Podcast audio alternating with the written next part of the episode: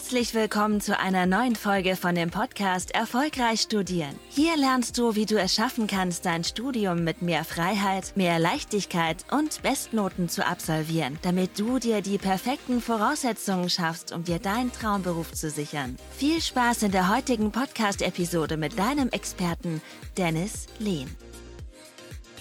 Drei kritische Lernfehler, die dich Bestnoten im Studium kosten. Im Rahmen des heutigen Videos werden wir mal darüber sprechen, welche Fehler du grundsätzlich vermeiden solltest beim Lernen, wenn du das Ziel hast, mit besseren Ergebnissen durchzukommen, wenn du dich im Vergleich zum vergangenen Semester deutlich steigern möchtest, dass du auch vor allem das Ganze schaffst mit weniger Aufwand, ohne dich dafür kaputt lernen zu müssen in Prüfungsphasen und dass du dementsprechend ja auch langfristig die besten Voraussetzungen schaffst, um deinen Traumberuf, ja, eine Top-Karriere einzusteigen soweit. Lass uns mal direkt loslegen.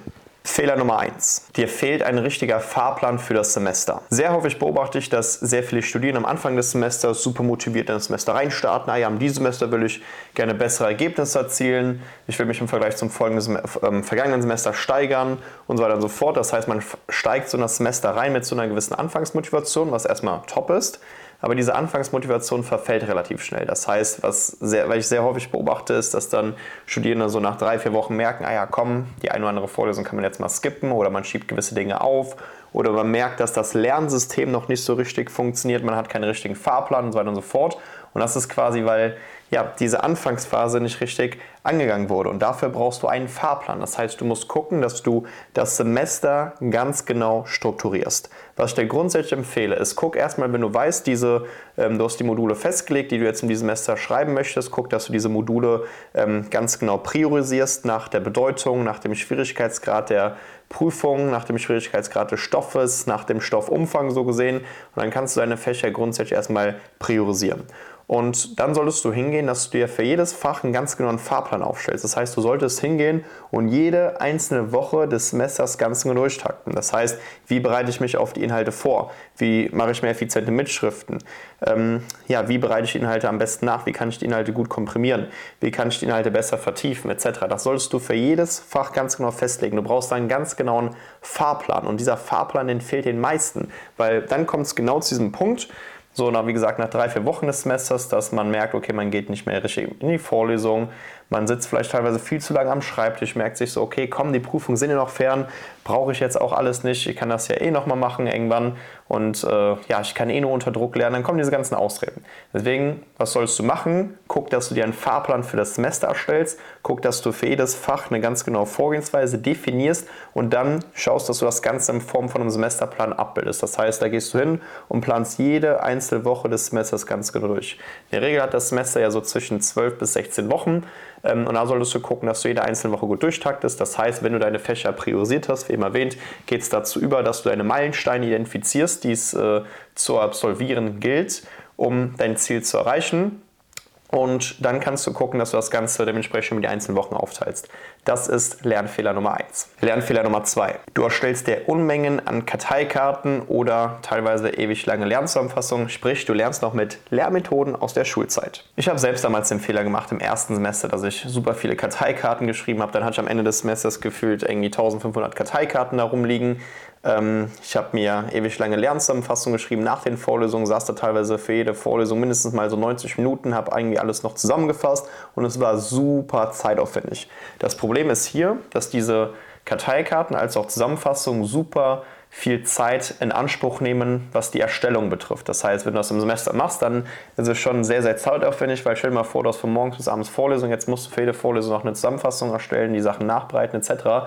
Oh, das ist sehr, sehr zeitaufwendig. Gerade wenn du, wie gesagt, mit diesen Methoden arbeitest wie ewig langen Lernzusammenfassungen, die man so linear runterschreibt, dass man irgendwie seine, ähm, keine Ahnung, 50 Folien auf 20 Folien reduziert ähm, soweit dann noch Karteikarten erstellen. Das kann teilweise sehr, sehr zeitaufwendig sein. Und das Problem ist auch hier, dass dein Gehirn quasi nicht diese linearen Informationen gut aufnehmen kann. Dein Gehirn muss Dinge verknüpft ähm, dementsprechend dargestellt haben, damit du die Sachen besser aufnehmen kannst. Und genauso ist es mit Karteikarten. Karteikarten, es gibt ja da auch ganz gute Apps für, wie Anki oder Study Smarter, ähm, RemNote, das sind drei ganz gute Apps soweit.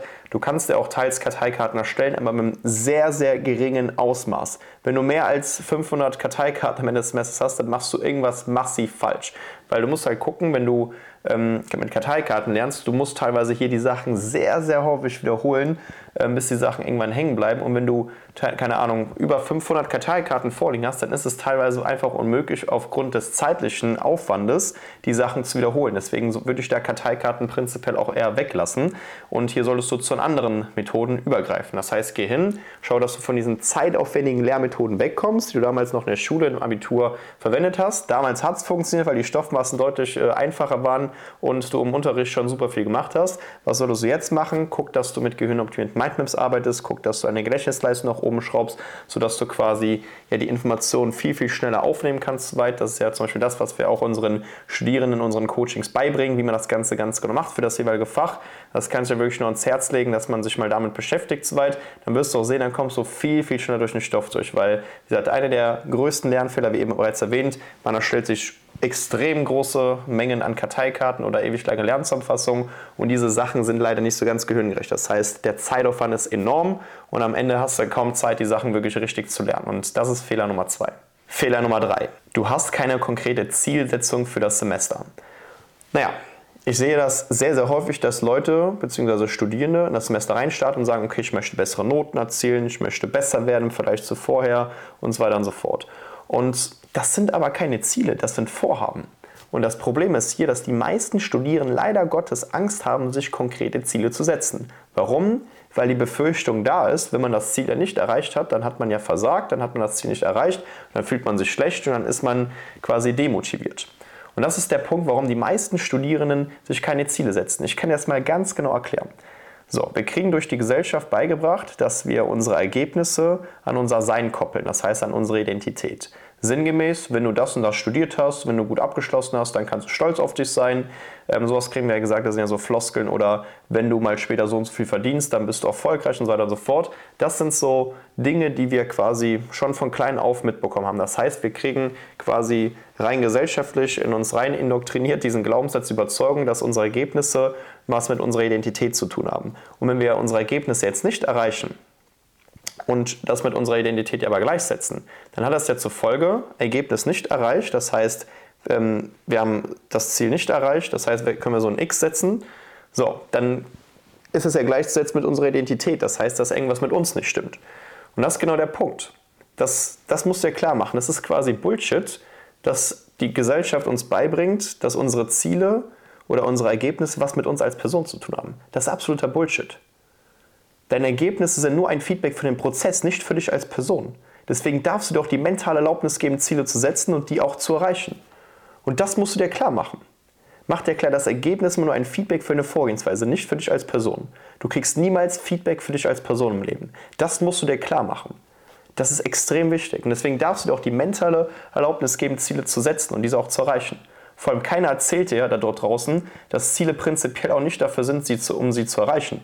Ziele sind dafür da, um herauszufinden, welchen Prozess, welche Vorgehensweisen, Schritt-für-Schritt-Anleitung muss ich umsetzen, um ein gewisses Endergebnis zu erreichen. Und das ist ein Trial-and-Error-Prozess. Und genauso musst du das Ganze auch im Studium sehen. Deswegen geh hin, setze dir ganz konkrete Ziele, setze dir Notenziele für die einzelnen Fächer, dass du sagst, okay, in diesem Semester möchte ich keine Klausur schlechter als 2.0 bestehen. In der Klausur möchte ich eine 1.7 ähm, schreiben. In der Klausur möchte ich eine 2,3 schreiben. In dieser Klausur möchte ich eine 1,0 schreiben. Was auch immer. Da kannst du dir Ziele setzen. Und setze die Ziele auch ein bisschen höher an, als du denkst, dass du es erreichen kannst, weil dadurch wird nochmal so ein bisschen der innere Antrieb quasi gestärkt. Du kannst gucken, dass du das Ganze noch mehr nach außen trägst. Das heißt, dass du es auch Freunden, Leuten weiterschickst, die ja, dir sehr wichtig sind, zwei, damit du nochmal diesen externen Druck so ein bisschen hast. Und damit wirst du mehr ins Handeln kommen. Und das ist extrem wichtig. Deswegen mach dir das nochmal klar. Das ist der dritte und fast schon der wichtigste Punkt. Das kannst du nicht nur auf Studium übertragen, das kannst du genauso auf dein Leben übertragen. Das ist Lernfehler Nummer drei. Du wirst sehen, es gibt natürlich auch noch viele weitere Lernfehler, aber du wirst sehen, durch, wenn du diese drei Punkte gemeistert hast, das sind meiner Meinung nach so die wichtigsten Sachen. Das heißt, wie eben bereits besprochen, Thema Zielsetzung, dann das Thema deine Lernstrategie, das heißt, wie gehst du hin und komprimierst die Inhalte, wie lernst du die Inhalte und dass dein Fahrplan für das Semester stimmt, für, beziehungsweise für die einzelnen Fächer stimmt.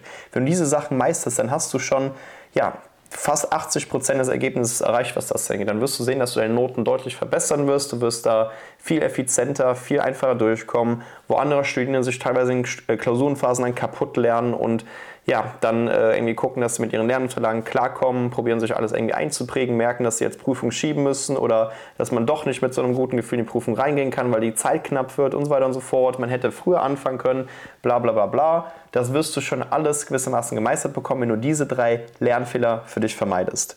Das ist sehr wichtig. Mach dir das Ganze klar. Wenn du dazu Fragen hast, komm da gerne auf mich zu. Da kannst du gerne mal dich für ein kostenfreies Erstgespräch bei uns melden. Dann können wir uns gerne mal dazu austauschen. Im Rahmen dieses Erstgesprächs geht es darum, dass wir mal genau analysieren, weshalb du bisher noch nicht die Ergebnisse in deinem Studium erzielt hast, die du ja, dir bisher wünscht, was das angeht, das heißt, die du vielleicht auch verdient hast mit deinem Aufwand, dass wir dir ganz genau mal klar machen, was sind die konkreten Ursachen und wenn so halt alles passt, können wir gerne dann auch mal ganz genau durchsprechen, wie solche maßgeschneiderten Lösungen für dich aussehen, dass du auch endlich mal sehr gute Noten erzielen kannst, wie hier eingeblendet. Deswegen, wenn du da dementsprechend Interesse daran hast, melde dich gerne bei uns. Ansonsten schreib mir gerne mal auf Instagram. Nimm gerne den täglichen Insta-QAs teil. Da beantworte ich auch so mal gerne deine Fragen. Und dann wünsche ich dir erstmal ganz, ganz viel Erfolg viel Spaß und ja, ein sehr geiles Semester wünsche ich dir. Vielen Dank, dass du heute wieder dabei warst. Willst du wissen, ob auch du für eine Zusammenarbeit geeignet bist? Dann besuche doch jetzt dennislehn.com/termin und buche dir einen Termin mit Dennis. In diesem 60-minütigen kostenlosen Beratungsgespräch wird eine individuelle Strategie für dich erstellt. Du lernst alles, was du dazu brauchst, um dein Studium effizient und erfolgreich mit Bestnoten und vor allem mit mehr Leichtigkeit zu meistern. Wenn du also auch die beste Version aus dir und deinem Studium kreieren möchtest, dann buch dir jetzt deinen Termin unter www.dennislehn.com/termin.